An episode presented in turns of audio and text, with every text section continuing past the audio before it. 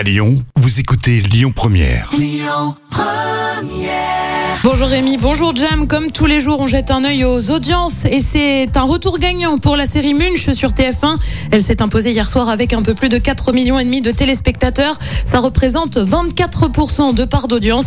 Derrière, on retrouve M6 avec la saison 10 du meilleur pâtissier et un jury un peu spécial puisqu'il y avait Louane et Julien Doré. Euh, France 2 complète le podium avec envoyé spécial. L'actu du jour, c'est le maître de cérémonie des Césars qui a été dévoilé. On l'a appris hier à la mi-journée. C'est Antoine Decaune qui présentera la 47e édition des Césars. C'est le 25 février prochain.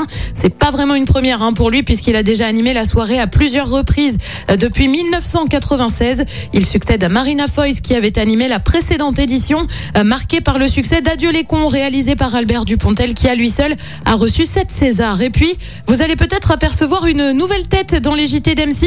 Euh, Dominique Tenza est le nouveau joker de la chaîne. Sa voix est déjà connue hein, puisqu'on peut l'entendre sur RTL. Il sera présent pendant les vacances en remplacement de Nathalie Renou. Et puis côté programme ce soir sur TF1, comme tous les vendredis, on retrouve l'émission Danse avec les stars sur France 2. C'est la série Capitaine Marlowe, une série aussi sur M6 avec NCIS. Et puis sur France 3, c'est du cinéma avec Inside Man, l'homme de l'intérieur. Et c'est à partir de 21h05.